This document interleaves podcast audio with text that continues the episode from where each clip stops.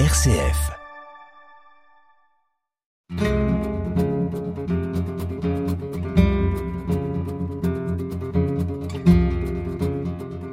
Hors champ, une émission présentée par Bénédicte Minguet. Chers auditeurs, chères auditrices, bonjour. Dans notre émission d'éthique des soins de santé, nous partons du principe que le soin se situe au carrefour de la médecine, du social, du politique et de l'éthique. À ce titre, on le questionne dans ce qu'il représente concrètement, visiblement et invisiblement, car toute une partie du soin de l'acte médical se traduit aussi dans la notion de prendre soin. Prendre soin des patients, c'est également porter une attention aux soignants qui en ont la charge et qui déploient tout autant des actes médicaux, paramédicaux, que des attitudes d'attention à ce qui fera la différence dans le climat relationnel, dans l'établissement de la confiance et l'implication du patient dans son parcours de soins. Soutenir les soignants, c'est l'objectif des Printemps de l'éthique, un colloque qui les réunit pour poser les questions liées au sens du soin. Pour nous en parler aujourd'hui, notre invité César Meurice. Bonjour Monsieur Meurice. Bonjour Madame Minguet. Voilà, nous sommes aussi en compagnie de Michel Dupuis. Bonjour Michel. Bonjour. Michel Dupuis, philosophe et éthicien. Monsieur Meurice, César Meurice, vous êtes docteur en histoire et en philosophie des sciences. Avec vos collègues Laure de Bucois et Charlotte Breda, vous animez ensemble le centre Ressort, consacré à la formation continue et à la recherche appliquée à la Haute École Robert Schumann à Libramont. C'est bien cela? En effet. Voilà, et vous avez organisé ensemble dernièrement les printemps de l'éthique pour la 16e édition voilà que nous allons en parler en nous attachant justement à ce titre que vous aviez euh, concocté tous ensemble. Euh, le printemps de l'éthique, 16e édition, s'intitulait À quoi le soin tient-il? Alors peut-être euh, pour engager la discussion, nous pourrions vous proposer de nous décrire, de nous expliquer Comment vous avez choisi ce thème-là aujourd'hui dans l'actualité de, ces soins qui se déploient? Oui, mais déjà grand merci pour cette invitation. Euh, chaque année, le choix du, thème est un long processus. On essaie de, voir comment est-ce qu'il peut venir à nous plutôt que d'essayer de, le forcer. Et cette année, euh, après euh, de nombreuses discussions, mais aussi promenades et moments euh, d'accueil, on est tombé sur cette, sur cette thématique, à quoi le soin tient-il? Parce que cela nous a semblé être au bon moment, au bon endroit, en ce sens que euh, ben, vous le savez, nous avons euh, vécu des périodes très difficiles, spécifiquement dans le secteur des soins. Euh, déjà, le secteur des soins était, était en perte de repères, parfois en perte de sens. Par certains le, le, le, disent malade. Le Covid, la Covid. Par là est passé par là. Cela a révélé énormément de, de, de, de choses euh, durant, durant cette période. Et euh, on s'est dit, ben, finalement, il y a quand même des choses qui ont permis aux soins de tenir. Il y a quand même des choses qui ont permis aux soins de se poursuivre. Alors, au lieu d'être dans une perspective déconstructiviste, alors on est tous bien d'accord que, l'hôpital et, le secteur du soin ne vont pas bien, mais on a voulu prendre euh, quelque part le point inverse et se dire, ben, au lieu de toujours dénoncer ce qui ne va pas, peut-être serait intéressant de voir qu'est-ce qui le fait tout de même tenir, par qui est-ce qu'il tient, pourquoi est-ce qu'il tient, dans quelles circonstances, comment. Euh, Ceux-ci n'ont pas envie d'avoir euh, euh, une vision idéalisée ou tronquée, d'une réalité. D'ailleurs, il n'y a pas une réalité. Euh, je, je, crois que Michel Dupuis ne contrariera, contredira pas là-dessus. il y a plusieurs façons de comprendre une réalité. Et dans cette perspective-là, on s'est dit, ben, euh, pour pouvoir la transformer, pour pouvoir participer au processus d'évolution, d'adaptation du soin, il s'agit peut-être de comprendre qu'est-ce qui effectivement euh, permet qu'il continue à tenir, en vue de s'y appuyer pour pouvoir euh, développer d'autres chemins en vue de son évolution. Michel Dupuis bah écoutez, ce que, ce que vient de dire César est, est très clair parce que ça renvoie à, à, un processus, au fond qu'on pourrait dire de résistance ou de survie, et, le, titre que vous aviez choisi est vraiment magnifique parce qu'on se dit un peu comme dans une chanson populaire à quoi ça tient. Et ça, c'est renvoyé à la fois à la fragilité du soin, mais aussi à sa capacité à exister par, temps de, par gros temps, par temps de tempête ou par temps de catastrophe. Et cette idée que le, le soin tient à quelque chose, c'est effectivement une manière de le voir dans plus de réalité, de réalité humaine, d'entendre qu'il est conditionné. Euh, et là, c'est une dimension éthique vraiment fondamentale, à savoir que le bien, que les bonnes actions ne tombent pas du ciel, elles poussent de la terre et ça suppose des conditions qui sont importantes. Ça, c'est un enjeu proprement euh, philosophique, bien sûr. À quoi le soin tient-il? Euh, Voilà le, contexte et l'actualité qui, nous inspire. D'un autre côté, vous avez été recherché, vous avez été à l'écoute justement euh, de ces soignants qui étaient en, en, en quête de, de, de, faire tenir ce soin. Vous en avez convié euh, dans le cadre de, vos, de, de, de, ce colloque, justement pour faire sens. Est-ce que vous étiez aussi sensibilisé au niveau des soignants sur des expressions euh, de quête de sens? Oui, d'ailleurs, elles, elles, émergent un petit peu partout euh, dans, dans, le cadre de nos activités, que ce soit en, en secteur de recherche ou, ou, dans le cadre de, de tout ce qu'on développe en éthique. C'est vraiment ça qui, qui, qui émerge, c'est-à-dire que on a dans le cadre euh, des soins de santé euh, sectorisé énormément les soins, c'est-à-dire qu'on prend euh, les, patients par morceaux en fonction de, de spécialités, en fonction de, de, de différents, euh, différentes expertises. Et à force de prendre les personnes par morceaux, euh, eh bien, on voit plus la totalité de ceux en quoi on s'inscrit. Euh, et à force de diviser les soins, on divise les personnes qu'on accompagne, et on divise les personnes qui le font vivre. Et donc, créer du lien, c'est aussi probablement ça qu'on essaie de proposer dans le cadre de ces printemps de l'éthique, c'est essayer de remettre ensemble, de re reconstruire une aventure commune dans laquelle les différents récits euh, les différents vécus euh, sont susceptibles de se retrouver. Et donc, c'est vraiment cette occasion-là qu'on essaie de proposer le cadre des printemps. C'est au travers d'une thématique choisie, euh, et on essaye que celle-ci parle le plus possible à ceux à qui qui elle est destinée, c'est-à-dire aux professionnels de la santé. Donc c'est une occasion en fait qu'on propose pour se remettre ensemble, refaire du lien euh, au travers d'une pluralité de regards, pour montrer qu'encore une fois, face à ces difficultés, il n'y a pas une bonne réponse à apporter. C'est toujours une construction, une élaboration collective qu'il s'agit de tisser, de mailler en fonction de la complexité du réel qu'on rencontre au quotidien. Euh, et donc c'est cette aventure commune là qu'on propose à chaque fois dans le cadre des printemps et de manière plus humble et sous d'autres formes euh, dans le cadre de nos formations en éthique. C'est ce qui est intéressant dans ce que vous dites, c'est qu'on est passé d'une réflexion sur l'épuisement des soignants hein, à la suite euh, du, Covid à une recherche de sens au niveau des soins. Là, il y a une, une, une, autre vision, une autre approche.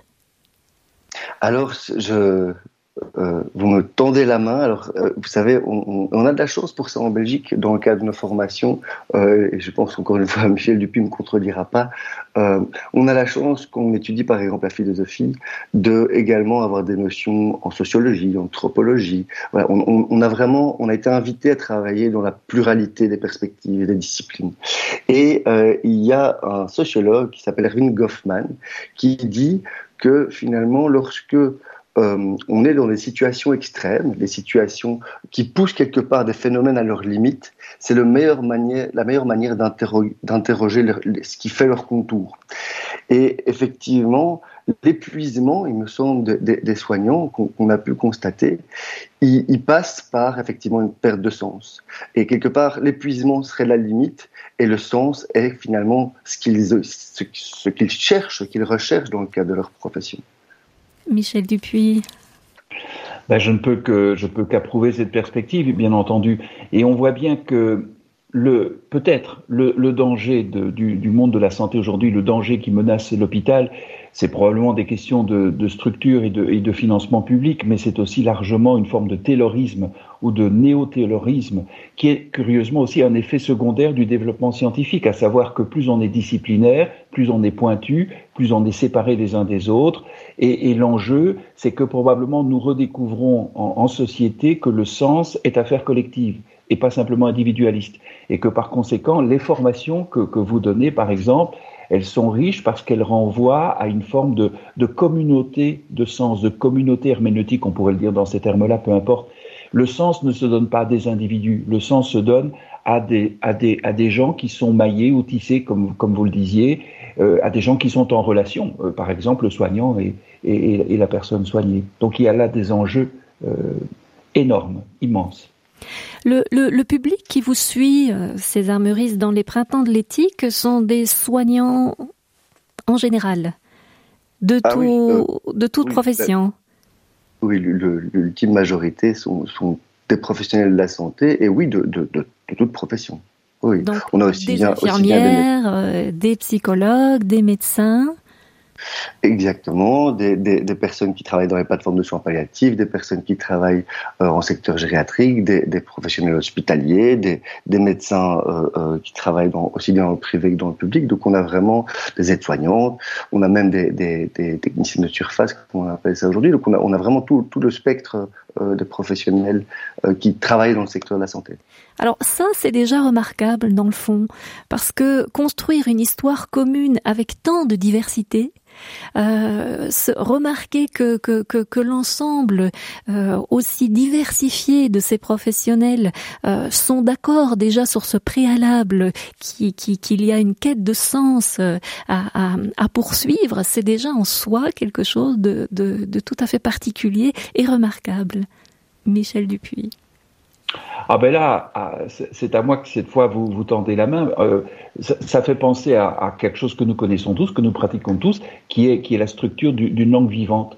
Au fond, euh, le sens ne se donne qu'à des configurations de voyelles et de consonnes. Ça a l'air un peu abstrait comme ça, mais vous voyez bien que le sens suppose une articulation entre des éléments un peu désordonnés au point de départ, des éléments qui sont très différents, Qu'est-ce qu'il y a de commun entre un e et un peu, par exemple Et, eh bien, et pourtant, le sens ne se donne que dans un deuxième temps. Et on retrouve peut-être la même chose dans les interactions humaines. Trop longtemps, nous avons fonctionné selon un modèle égocentrique, individualiste. Je fais ceci, je trouve le sens dans ce que je fais. Et puis là qu'on découvre que le sens, ça se donne après coup dans une forme d'horizon euh, partagé. Et là, à nouveau, l'enjeu est autant philosophique que politique, on le voit bien, et organisationnel ces armeries, les, les, professionnels qui se rendent au printemps euh, viennent et reviennent d'une certaine façon. Vous en êtes à la 16e édition, il y avait la 15e édition, c'est comme un, un rendez-vous en, en, en, en, termes de, de réflexion collective. Oui, alors c'est effectivement la 16e édition, donc euh, je crois que c'est important de, rappeler, et d'ailleurs je, souhaite vraiment lui, communiquer toute ma gratitude et, tout mon, toute mon estime. Euh, cette, euh, cette initiative a, a, vu le jour sous l'impulsion de Cécile Bolly, hein, que, que vous avez invité il n'y a pas si longtemps, ou que vous allez euh, peut-être pouvoir écouter dans, dans, pas trop longtemps.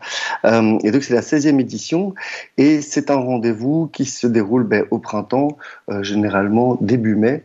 Alors ça dépend euh, de différents paramètres, euh, puisque à chaque fois ça se déroule au centre culturel euh, de la ville de Libramont euh, et que voilà, on n'est pas toujours euh, aux manettes pour pour le calendrier, mais voilà, généralement ça, ça se déroule en mai et je sais que les personnes qui y participent bien souvent prévoient nous demandent déjà une année à l'avance, mais quand, quand sera la date pour être sûr de pouvoir bien la bloquer? Et alors c'est génial, on a, on a la plupart du temps, on a, on a du beau temps, et chacun se retrouve et euh, c'est vraiment un rendez-vous annuel où, où, où l'ensemble des personnes peuvent, peuvent, se partager, faire le point un petit peu sur, sur l'année la, euh, qui, qui, vient de s'écouler. Donc c'est très très agréable, il y a une ambiance, je, je crois qu'il n'y a pas d'ambiance comme celle-là dans d'autres colloques, elle a vraiment réussi à mettre en place euh, quelque chose d'assez extraordinaire. Voilà, donc rappelons que Cécile Bolly a été notre invitée, que les auditeurs peuvent l'écouter parler d'une part de la 15e édition euh, euh, autour de la puissance de la douceur, et puis aussi dans une, dans une, dans, une émission euh, consacrée euh, à l'écoute, justement, l'écoute de soi, l'écoute de l'autre. toutes ces informations sont à retrouver sur notre site internet à l'émission hors champ, donc sur RCF. Peut-être avant de, de, de poursuivre et d'enchaîner avec la, la, la, suite, on pourrait peut-être faire une petite pause musicale, un, intermède avec un choix qui vient de vous, César Meurice, puisque c'était un, un, un, choix, une proposition qui faisait partie de votre colloque du printemps de l'éthique. En réalité, euh, c'est un choix qui vient de Charlotte Breda et qu'évidemment on a, on a fait tous ensemble par après, mais la proposition euh, vient de Charlotte Breda et je le remercie ici. Et donc je vous laisse annoncer euh, alors, il s'agit de Jean Litz, voilà, qui va vous chanter les, les chœurs radieux, euh, qui était présent. Donc, peut-être c'est, c'est, c'est intéressant aussi de, de, de, se dire que cette chanson était présente au sein même euh, de votre colloque, parce qu'il y a une forme de, de voilà d'ouverture et de symbolisation dont a besoin la, la réflexion pour se déployer. Et donc, en écho à ce printemps, nous écoutons maintenant encore une fois Jean Litz.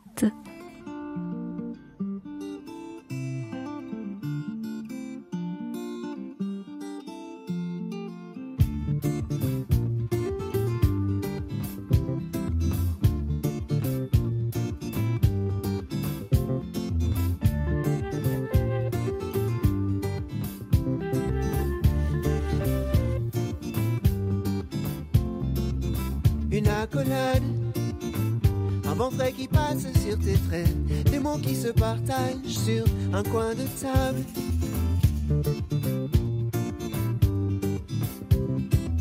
Je te souhaite des myriades de lumière dans les yeux, des temps heureux comme en balade.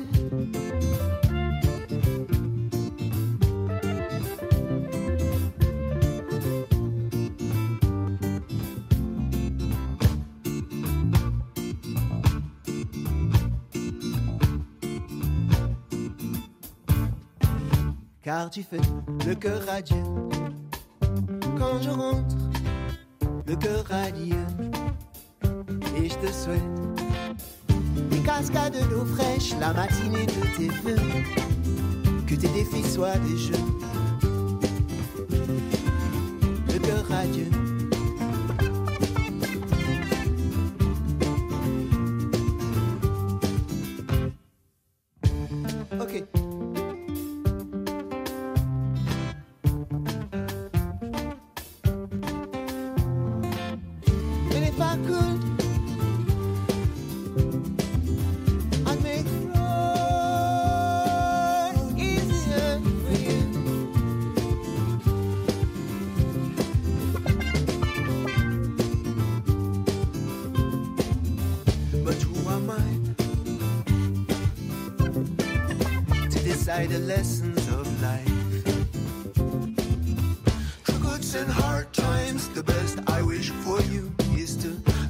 from the past and taste what is new. So as you get wiser, things seem to be few. Whoa.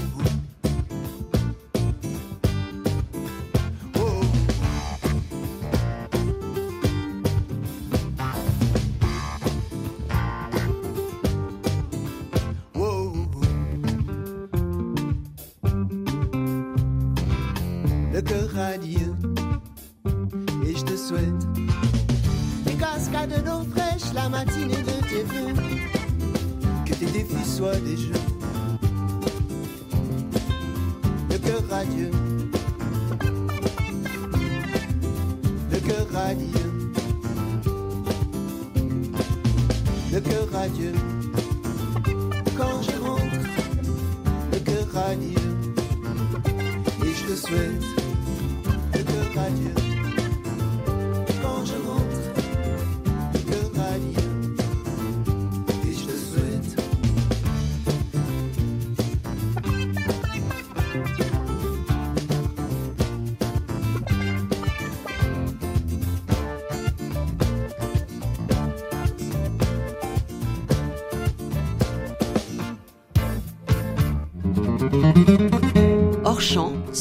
RCF Liège avec Bénédicte Minguet.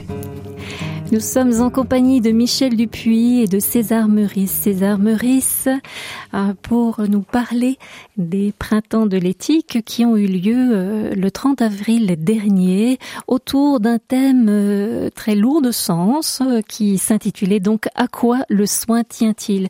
Alors nous venons parler, nous venons de d'évoquer tout le, contexte difficile par lequel les soignants sont sont passés et l'intérêt pour eux de réfléchir collectivement au sens du soin euh, dans le cadre de ce de ce Alors le, thème à quoi le soin tient-il euh, évoque euh, trois préalables. En tout cas c'est comme ça que vous en parlez collectivement. Trois préalables au soin c'est-à-dire l'écoute d'une part la question de l'invisibilité du soin et l'attention à l'environnement.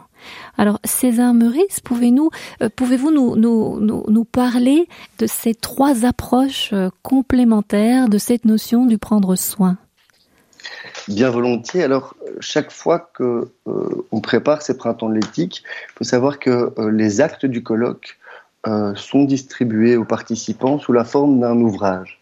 Et cet ouvrage, à chaque fois, nous l'introduisons c'est-à-dire nous, les, membres de l'équipe du Centre Ressort de la École Robert Schumann. Et euh, ben, on fait quelque part un peu le même job que l'ensemble des, que celui qu'on demande de faire aux, aux différents intervenants, c'est-à-dire on se pose la question à nous-mêmes, mais finalement, à quoi nous renvoient ces questions pour nous individuellement Vous savez, écrire à plusieurs mains, c'est pas toujours évident. Et euh, on s'est dit bon, ben, évidemment, l'idée n'est pas de circonscrire euh, de façon exhaustive euh, ce que peut contenir quelque part cette question à quoi le soin tient-il. l'idée c'était plutôt de voir comment, qu'est-ce que ça évoque principalement pour nous à ce moment-là dans le contexte de cette préparation. Et comme vous le disiez, on avait identifié trois préalables aux soins que sont l'écoute, euh, l'attention aux invisibles et l'attention à l'environnement. Je ne vais pas trop m'attarder sur ces différents euh, euh, thématiques, simplement pour vous dire que lorsqu'on s'inscrit dans une perspective de soins, en fait, on, se met en posture de réceptacle euh, de ce que la personne est susceptible de vivre euh, et, de, du mal, du mot, du mal qui, qui la traverse. Si on n'est pas dans une posture d'écoute pour comprendre ce que vit la personne, le risque c'est que le soin qu'on propose rate cette personne, passe à côté de ce qui lui importe pour elle. La personne n'est évidemment pas juste un corps biologique à restaurer, mais elle est aussi quelqu'un à soigner et à accompagner. Et si on restaure juste un corps biologique, euh, le danger est qu'effectivement ce corps biologique ne puisse pas inscrire dans sa vie, dans, la façon dont, elle, vit sa vie, euh, mais du sens. Et pour être à l'écoute de l'autre, écoute qui est un préalable au déploiement d'un bon soin, d'un soin ajusté, d'un soin qui permette de rencontrer la personne dans ce qu'elle vit, eh bien, il faut que le professionnel puisse être à l'écoute de lui-même, puisqu'effectivement, l'écoute de soi est un préalable à l'écoute de l'autre. Si je ne suis pas à l'écoute de moi-même, c'est-à-dire avec quoi est-ce que je viens quand je rencontre ce patient, euh, quelle, est mon humeur du jour, mais quels sont également mes conditionnements, quels sont euh, euh mes, angles d'approche, ma professionnalité, si j'ai pas une posture réflexive avec ça, je risque de calquer, de coller des choses qui en réalité m'appartiennent sur la personne elle-même. Donc voilà, donc je je ne vais pas m'étendre plus longtemps là-dessus. Donc l'écoute est essentielle. Un autre essentiel qui nous a semblé important de mettre en avant, c'est l'attention aux invisibles, euh, c'est-à-dire à toutes les choses qu'on ne voit pas mais qui se déploient autour par euh, euh, de nous. et puis évidemment, et c'est les, trois sont intrinsèquement reliés, l'environnement, c'est-à-dire qu'à chaque fois, toute situation euh, se déploie dans un contexte. Et ce contexte euh, euh, n'est pas à détacher de la personne ou des personnes qui vivent la situation, elle est un élément à prendre en compte de façon pleine et entière. Et en réalité, en, réfléchissant à cette question au travers des préalables aux soins écoute, que sont écoute, attention aux invisibles et attention à l'environnement, on s'est rendu compte que euh, c'était euh, également des, des, choses, des prérequis qui ont été très largement euh, développés dans ce qu'on a appelé les théories du care. Et donc, par rapport à cette théorie du care, peut-être je, je, je, peux vous laisser euh, la main, Madame Manguet, mais si vous voulez, je peux développer euh, un petit peu plus avant pour que nos auditeurs euh, comprennent ce que, ce que recouvre cette théorie, de façon résumée, bien sûr. Voilà. Peut-être que ce que je peux faire, c'est proposer la, la, première définition que vous allez enrichir, évidemment, avec, avec vos propositions. Donc, rappelons aux auditeurs que le care, en tout cas, l'une des définitions de Joint Toronto est la suivante. C'est toute activité humaine de l'espèce, donc euh, humaine, qui recouvre tout ce que nous faisons dans le but de maintenir, de perpétuer, de réparer notre monde afin que nous puissions y vivre aussi bien que possible. C'est une phrase magnifique, mais alors évidemment qui pourrait paraître euh, euh, un petit peu difficile d'accès peut-être pour les personnes qui nous écoutent, en ce sens que care a eu, le, terme care euh, a eu beaucoup de, définitions différentes euh, en français et ça, montre toute la complexité du terme. On l'a traduit de différentes manières. Alors là, effectivement, la définition de, de Madame Tronto est, magnifique, mais euh, ça ne traduit pas un mot pour mot et donc d'ailleurs on n'a pas réussi à le faire. Alors dans la littérature, on, on retrouve différents types de, de traductions. Donc le care peut vouloir dire le prendre soin, il peut vouloir dire la sollicitude, il peut vouloir dire une éthique de l'attention, ou ils l'ont également, notamment euh, euh, trois auteurs euh, que peut-être certains d'entre vous connaissez, euh, le souci des autres. Et le souci des autres a notamment fait l'objet d'un bouquin de, trois Françaises qui ont été euh, ben, quelque part les, les, pourfendeuses et pourvoyeuses de, ce déploiement des théories du Caire en France notamment, que sont Madame Molinier, Madame Paperman et Madame Logier. Et d'ailleurs, Madame Paperman a été invité euh, lors de cette édition euh, 2023 euh, lors des printemps de l'éthique. Alors, Madame Paperman est sociologue. Voilà, elle est sociologue et donc euh, l'idée de cette théorie du Caire euh, et, et, donc Mme Paperman euh, évidemment euh, défend une de ses positions parce que on dit les théories du Caire puisqu'effectivement il y a différentes façons euh, de, de, les concevoir autour d'une trame, d'une dynamique commune. L'idée de se dire, et je, je, j'aime bien partir de, de ce principe-là euh, très rapidement, on est passé dans le secteur du soin pour caricaturer, faire très simple, hein, c'est évidemment beaucoup plus complexe que ça, d'un modèle qu'on appelle euh, paternaliste à un modèle euh, qu'on qu dirait autonomiste, c'est-à-dire que au préalable, c'était le professionnel de la santé qui était détenteur du savoir, détenteur de ce qui était bon pour les patients, et euh, finalement, les patients n'avaient plus qu'à bénéficier de ce que le médecin avait déterminé comme étant le bon soin pour eux. Et euh, suite à, un long processus historique euh, euh, avec voilà, évidemment une complexité euh, euh, voilà, qui, qui, qu'on ne pourra pas développer ici, euh, on est passé vers, et d'ailleurs ça s'est traduit dans toute une série de lois en Belgique, mais également en Europe, vers un modèle davantage soucieux de l'autonomie des personnes. Alors, c'est bien beau de vouloir défendre l'autonomie des personnes, si on conçoit cette autonomie euh, comme euh, celle de personnes euh, capables de pouvoir déployer de manière rationnelle des choix indépendants de toute contrainte extérieure, en ayant une idée très très précise de ce qu'ils veulent et de ce qu'ils ne veulent pas dans chaque contexte dans lequel ils sont susceptibles d'évoluer. Finalement, on se rend compte qu'il y a deux conceptions de l'humain, deux conceptions euh, euh, de l'autonomie qu'il est susceptible de déployer. Et ces deux conceptions sont, alors encore une fois, il y a toute une diversité. Hein. Ici, je caricaturise, je simplifie.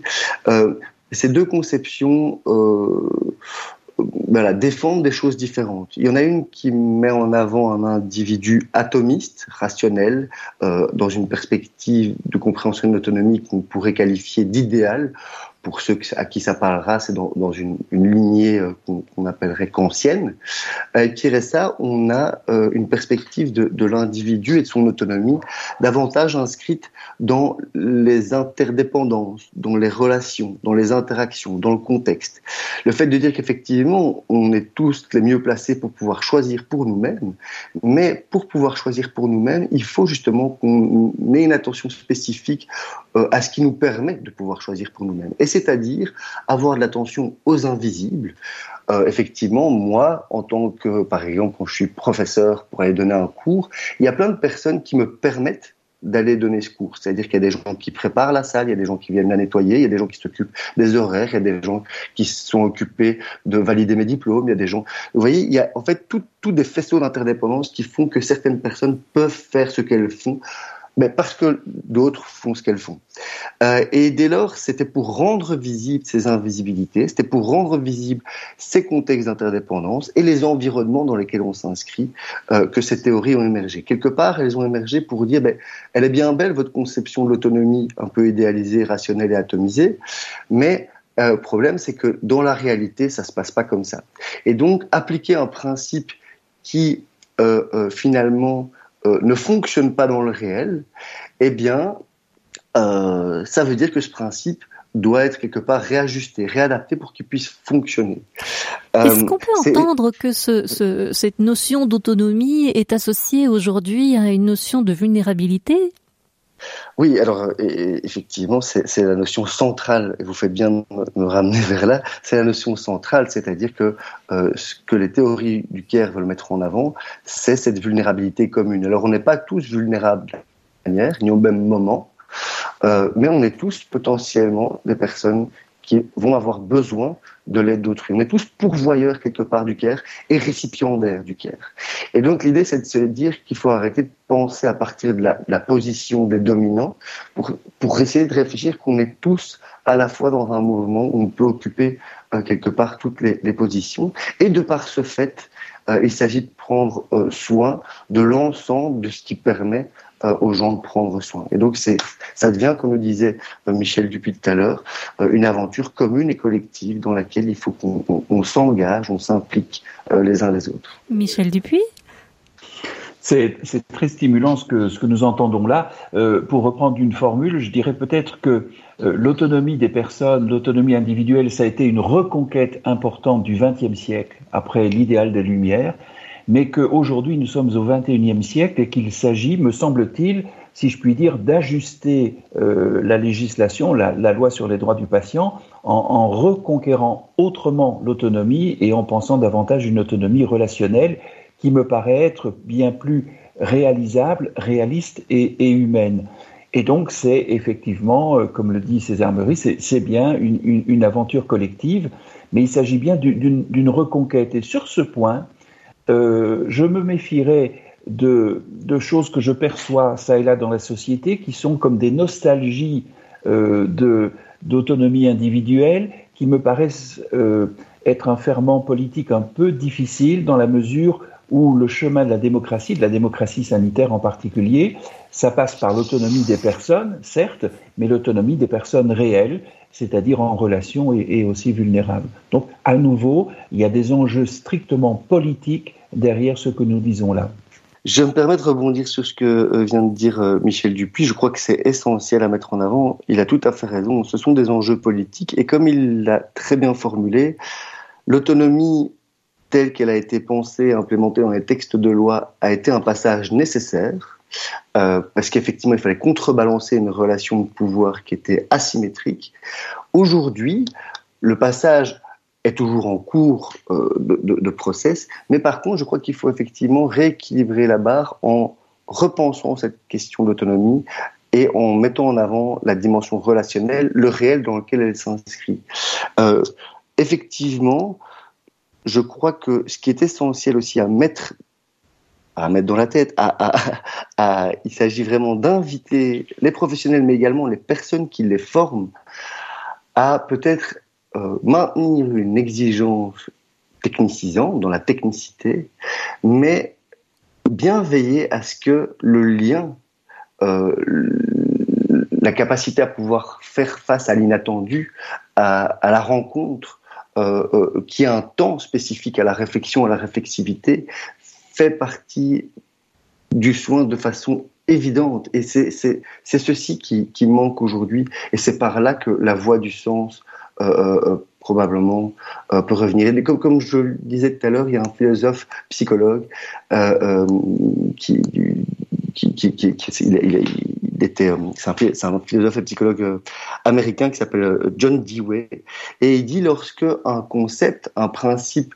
ne s'applique pas au réel dans lequel il, a vocation de, se déployer, eh ben alors il s'agit de le réajuster. Euh, et donc, voilà, je, rejoins tout à fait ce qui a été partagé. L'autonomie, oui, mais il s'agit de mobiliser ce principe en le réajustant euh, aux, aux, différentes façons multiples euh, dont il est susceptible de se déployer dans la réalité. Car n'oublions pas qu'à tout moment, nous sommes dans notre vie et autonomes et vulnérables.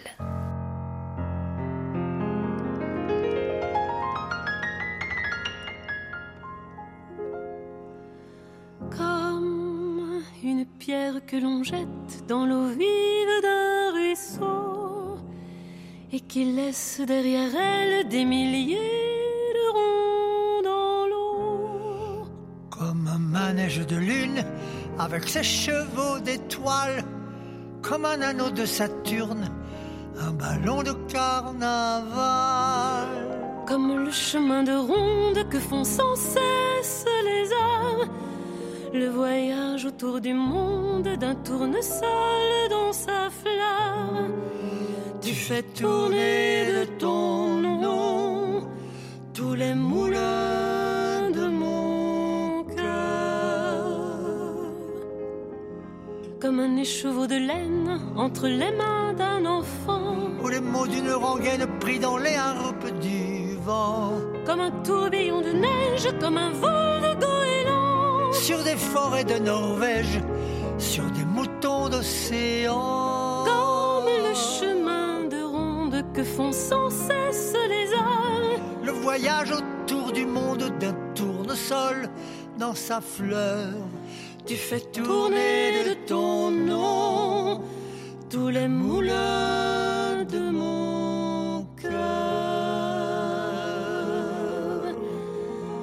Ce jour-là, près de la source, Dieu sait ce que tu m'as dit. Mais l'été finit sa course. L'oiseau tomba de son nid. Et voilà que sur le sable, nos pas s'effacent déjà. Et je suis seule à la table, qui résonne sous mes doigts. Comme un tambourin qui pleure, sous les gouttes de la pluie. Comme les chansons qui meurent, aussitôt qu'on les oublie. Et les feuilles de l'automne des ciels moins bleus. Et ton absence leur donne la couleur de tes cheveux. Une pierre que l'on jette dans l'eau vive d'un ruisseau et qui laisse derrière elle des milliers de ronds dans l'eau au vent des quatre saisons tu fais tourner de ton nom tous les moulins de mon cœur.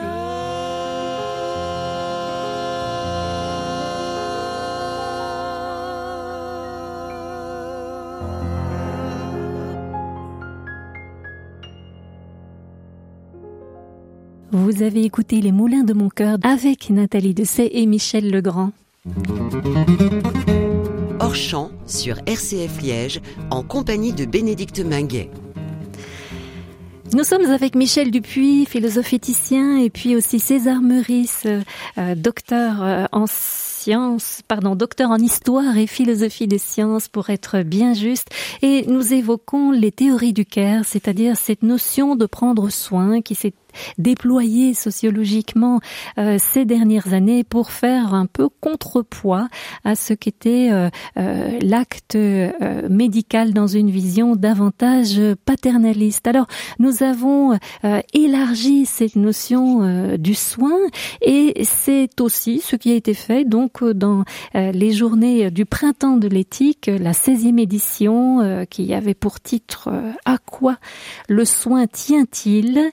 Et Et c'est avec euh, notamment euh, les invités euh, sociologues, artistes que César Meurice, vous avez proposé de réfléchir de façon un peu décalée, mais toujours plurielle, c'est-à-dire toujours collective, à ce qui est le sens du soin.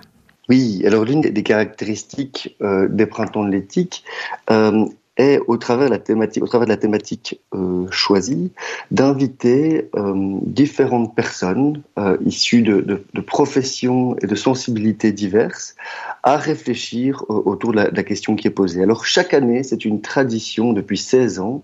C'est le philosophe Jean-Michel Longno, euh, qui est professeur à l'université de Namur et rédacteur en chef de la revue Ethica Clinica, qui ouvre le bal et on l'en remercie vivement. On espère qu'on pourra encore compter sur lui durant de nombreuses années.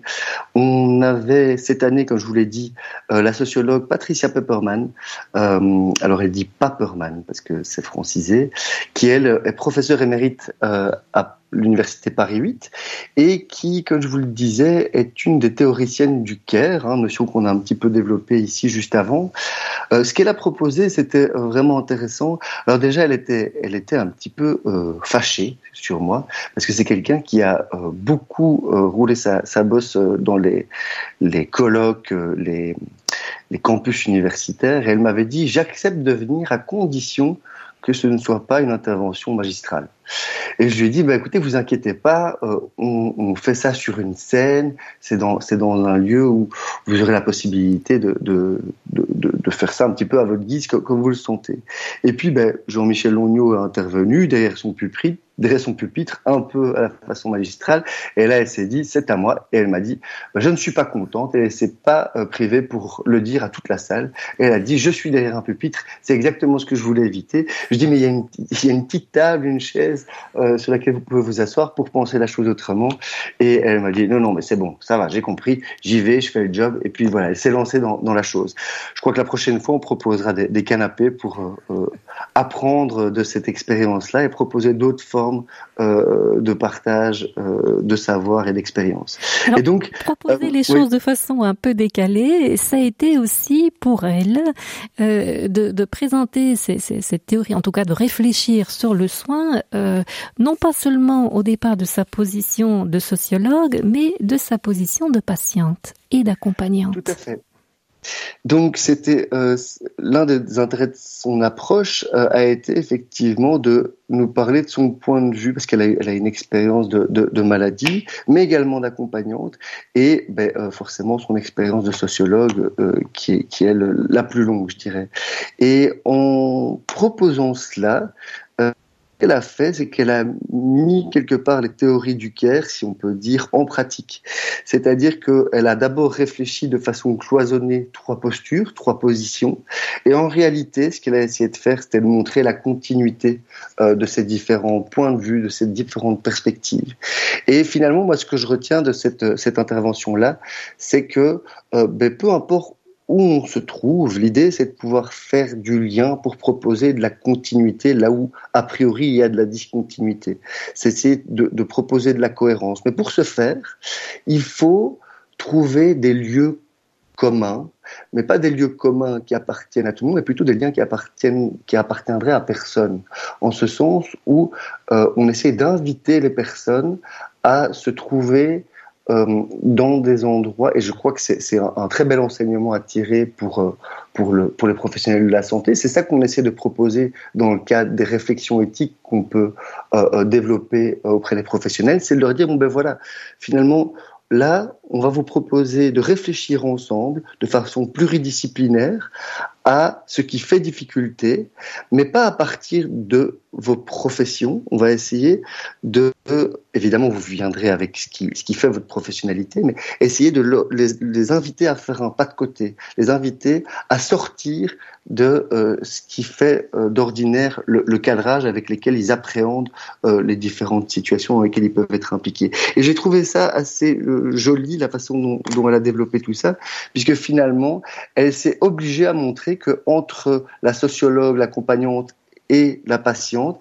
eh ben, il y avait des impossibles, il y avait des contradictions, il y avait parfois des choses qu'on ne pouvait pas mettre ensemble. Et comment est-ce qu'on fait pour mettre ensemble des choses qui a priori ne fonctionnent pas ensemble? Et je, je, je, trouvais que finalement c'était assez représentatif du, du travail de l'éthique. Alors peut-être aussi peut-on évoquer que Patricia Paperman, quand elle décrit, si elle s'appuie sur cette notion du care que l'on peut, que l'on pourrait réduire d'une certaine façon à cette notion de prendre soin pour pour aller un peu vite, mais on, sait que c'est beaucoup plus large. On entend une relation davantage interindividuelle. On prend soin de quelqu'un, quelqu'un prend soin de nous. Euh, ce, ce, ce qu'elle euh, ce qu'elle évoque aussi dans dans dans sa réflexion, c'est le fait que euh, euh, il y a une, nécessité d'une cohérence entre les soignants qui prennent soin de nous. Parce que si euh, un, soignant a une certaine attitude, mais qu'un autre change d'attitude envers nous, euh, cette discontinuité ou cette, cette incohérence justement pose question. Mmh, tout à fait. Peut-être juste pour reprendre une phrase que vous avez utilisée qui résonne fort en moi, euh, prendre soin de quelqu'un, euh, c'est parfois aussi prendre soin de soi-même. Euh, et ça, je, je crois que c'est important de s'en rendre compte, notamment aujourd'hui, on se dit, mais finalement, c'est difficile, qu'est-ce qu'on fait de nos vieux, de notre vieillesse? Euh, Et souvent, ben, eux-mêmes, quand, quand, quand, quand, je discute, quand je discute de ces choses-là avec eux, ils disent, mais finalement, je, je ne sers plus à rien, je, je, je n'ai plus d'utilité. Et je crois que c'est ça qu'il s'agit aussi parfois de, repenser, c'est de se dire comment est-ce que on peut valoriser en fait cette expérience de vie, ces expériences de vie, ces parcours, euh, pour pouvoir euh, leur faire prendre conscience et nous faire prendre conscience que c'est indispensable d'avoir leur histoire, d'avoir leur vécu, parce que c'est finalement au travers eux qu'on peut mieux se comprendre nous-mêmes. Euh, et, ce savoir-là est trop peu mis en avant. Pourquoi? Parce que finalement on pense trop les individus sous une version euh, de l'autonomie telle qu'on l'a décrite tout à l'heure d'un point de vue individualiste, euh, rationaliste. Or, notre autonomie, elle est intimement liée à ces liens d'interdépendance et donc à ces vieux. Donc pour revenir sur ce que vous, vous me disiez tout à l'heure, le fait qu'il y ait euh, ben voilà, cette, parfois ce manque de cohérence dans les prises dans les accompagnements et les, et, les prises en soins, euh, eh bien, euh, ben encore une fois, ça, ça, ça, je crois que c'est vécu comme euh, un des symptômes, c'est l'épuisement. C'est l'épuisement parce que chacun a l'impression de porter tout tout seul, euh, au lieu de coporter ensemble. Quand on coporte ensemble, eh bien finalement le poids est moins lourd, la responsabilité est moins lourde, et, et d'ailleurs elle, elle, est davantage balisée, elle est davantage pensée. Et donc je crois que c'est un des messages principaux enfin, que vous, vous, vous, vous m'offrez ici comme euh, l'occasion de le faire, un des, messages principaux que, je voudrais communiquer, c'est d'avoir des lieux où le seul objectif est de croiser les perspectives, où le seul objectif est de penser ensemble une difficulté au-delà des spécificités euh, médicales ou, des spécificités professionnelles. C'est un moment prendre du temps pour se mettre ensemble, euh pas spécialement d'accord, parce qu'on n'est pas obligé d'être d'accord, mais pour ensemble croiser les points de vue, en vue de se donner à soi-même et aux patients qu'on accompagne le plus de chances d'être dans quelque chose qui puisse être cohérent. Euh, et ce temps-là, et c'est une phrase qu'on aime beaucoup mettre en avant, prend du temps. Bien sûr ça prend du temps. Et souvent, dans ce secteur-là, on dit on n'a pas le temps. Mais prendre ce temps-là permet bien souvent d'en gagner. C'est-à-dire qu'il est parfois urgent de prendre le temps si on veut arrêter de perdre du temps à vouloir en gagner. Bien souvent, on croit gagner du temps, on pose des décisions sans, concertation, sans se mettre ensemble, sans faire un petit pas de côté. Et euh, quelque part, pour récupérer les dégâts des décisions qu'on a prises, parce qu'on n'a pas pris le temps de s'arrêter, ça met beaucoup plus de temps à récupérer. Et donc, c'est une invitation vraiment euh, euh qu'on peut faire, et je crois que je peux le dire au nom du, du centre ressort, et c'est parfois très difficile à appliquer pour soi-même. Hein. Je, je, je, je, ne donne de leçons à personne, euh, que du contraire, mais en tout cas, c'est une invitation. Alors César, euh, cette invitation, euh, vous la proposez dans le cadre du colloque et de ces journées qui se répètent annuellement. Est-ce que ce que je viens d'entendre, ce que nous venons d'entendre, c'est aussi une proposition pour que ce pas de côté, ce temps de réflexion et de coportation, coportage, de co-réflexion, est-ce que c'est aussi une proposition pour que ce pas de côté se fasse à l'intérieur des soins, donc au moment euh, dans l'organisation des soins, pas seulement lorsque euh, on, on s'en va en colloque, je dirais, mais plutôt de pouvoir inscrire ces moments de réflexion dans l'organisation quotidienne des soins. Est-ce que votre proposition va jusque là Oui, oui, tout à fait. Et d'ailleurs, ce qu'on propose dans le cadre des printemps, euh, et humblement, entendons-nous bien, là, je, voudrais vraiment que, qu'on sache que c'est, on, ne prétend rien résoudre, c'est juste réfléchir ensemble et faire des propositions. Euh, mais l'idée euh, de ce colloque, c'est aussi que les personnes puissent repartir dans le cadre de cette journée-là avec des petits outils à implémenter de façon très concrète dans le cadre de leurs activités quotidiennes. Et ceci se passe notamment en les ouvrant vraiment à des perspectives toutes autres, euh, tout à fait différentes, avec un A au lieu d'un E, euh, pour faire un petit clin d'œil à, à, Michel Dupuis. L'idée, par exemple, cette année, on avait invité une dame qui s'appelle Emily Gleason, qui est auteure de BD qui accompagnait son, son frère qui était atteint, atteint qui est atteint du syndrome d'Asperger. Elle a expliqué comment est-ce qu'elle pouvait prendre soin d'elle-même euh, euh, en quelque part en mobilisant un médium qui était le sien qu'elle a trouvé et quelque part prendre soin de lui et également prendre soin de son entourage euh, au, au travers euh, cette formalisation euh, dessinée. Euh, et donc, elle a, notamment reçu le prix Angoulême 2019 par rapport à ça, mais c'est accessoire pour le propos qui nous occupe ici. Et donc, c'est simplement une invitation à chacun à trouver quelque part les, les outils en lui-même, évidemment en allant piocher euh, tout autour de soi, mais c'est chacun doit trouver soi-même sa voie pour continuer à pouvoir trouver du sens et, à faire lien dans le cadre de ses pratiques.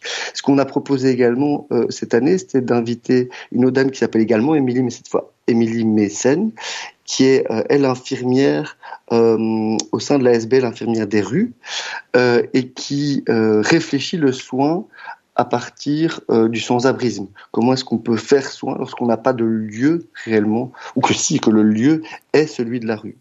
Et ceci est entré en dialogue avec un, un, un, un professeur d'éthique clinique de l'UCL qui s'appelle Alain Lout, euh, qui lui questionnait également les lieux du soin, notamment dans le cadre des soins palliatifs. Et donc, tout ça pour vous dire que ce qu'on on essaye de faire, c'est proposer des regards très pluriels avec des sensibilités et des professions très différentes, euh, en vue de permettre euh, aux, aux, personnes qui participent à, cette journée euh, de faire ce pas de côté avec nous et chacun euh, repart euh, de cette journée avec les outils qui lui ont parlé à lui et libre à chacun de les implémenter en fonction de ce qui, ce qui est susceptible de faire sens pour eux. Voilà.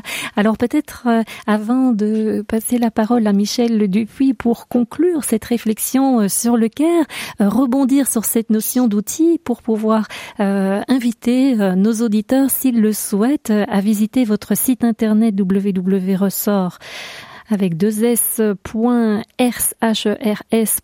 euh, dans lequel ils trouveront d'une part euh, les actes du colloque euh, qui sont aussi disponibles sous la forme d'un ouvrage, mais aussi les différents outils d'éthique que nous venons d'évoquer. Michel Dupuis, quelques mots autour de cette réflexion sur le CARE Ce qu'on vient d'entendre fait penser à des, tas de choses naturellement, mais ça, montre bien aussi que nous ne sommes pas occupés à rêver ou à construire une espèce d'utopie idéologique euh, qui, ne correspondrait pas à la réalité. De ce que vient de nous dire César Meurice, on entend bien la complexité, on entend la multiplicité, on entend aussi le besoin de faire le pas de côté, de prendre du recul, on entend aussi les dimensions d'impossible et un petit clin d'œil freudien pour rappeler que soigner est une des fonctions, un des métiers impossibles, traduisons-le comme ça si vous le voulez bien, avec un enjeu tout à fait important. C'est que probablement nous pourrons trouver ou retrouver du sens dans nos professions si nous pouvons d'une certaine manière faire le deuil de ce qui serait une espèce de fusion absolue entre nous tous, une espèce de transparence d'abord de moi à moi-même et puis des autres à moi-même, et donc nous risquions à ce moment-là une espèce de nouvelle surpuissance du soignant. Ce que vient de, nous présenter César Maurice, c'est ce qu'on entend du printemps de l'éthique, c'est justement cette capacité à vivre dans l'entre-deux. Euh, entre l'incompréhension totale, euh, paternaliste si on veut, et puis cette espèce de, fusion qui n'existe pas.